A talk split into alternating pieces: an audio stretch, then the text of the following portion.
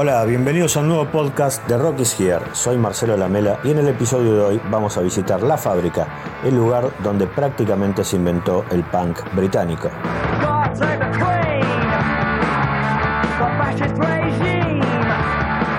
Kings Road es una de las calles más importantes de Chelsea y de Fulham, dos barrios exclusivos del oeste londinense. Es una zona elegante con tiendas de alta moda frecuentadas por la nobleza y por las estrellas del mundo del espectáculo.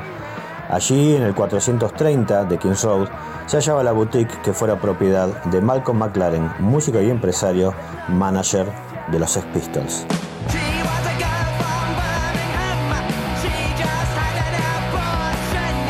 Ese local, que aún pertenece a su viuda, Vivian Westwood, era frecuentado por el trío The Strand, conformado por Steve Jones en voz, Paul Cook en batería y Wally Nightingale en guitarra.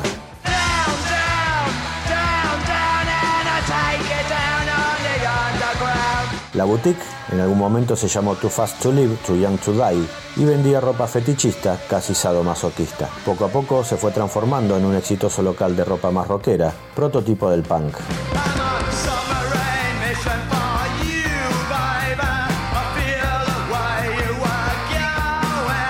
Llega el año 1975 y con varios cambios. La tienda se rebautiza como Sex y el trío de Strand modifica totalmente su formación.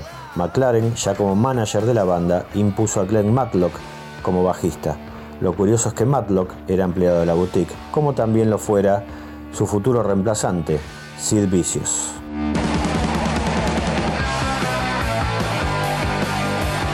Pero faltaba encontrar al cantante y fue un asistente de McLaren llamado Bernard Rose, futuro manager de The Clash, quien sugirió probar a un chico de apenas 19 años que frecuentaba el negocio. La idea de este asistente llamado Bernard Rose en principio no pareció muy prometedora. Según relatan, el chico de apenas 19 años siempre andaba con una remera muy gastada, rota y con un pin que decía I hate Pink Floyd, odia Pink Floyd.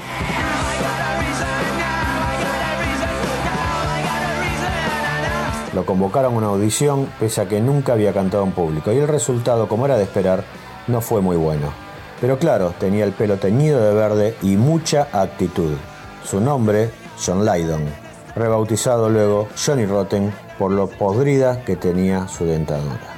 El resto de la historia es conocido. Rotten se transformó en un gran frontman y sobre todo en un gran letrista y sus canciones encabezaron la crudeza del movimiento.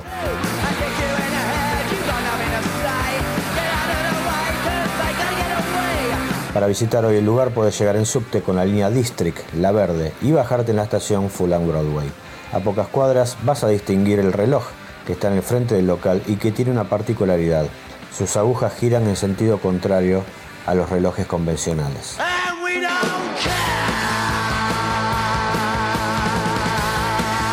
Soy Marcelo Lamela.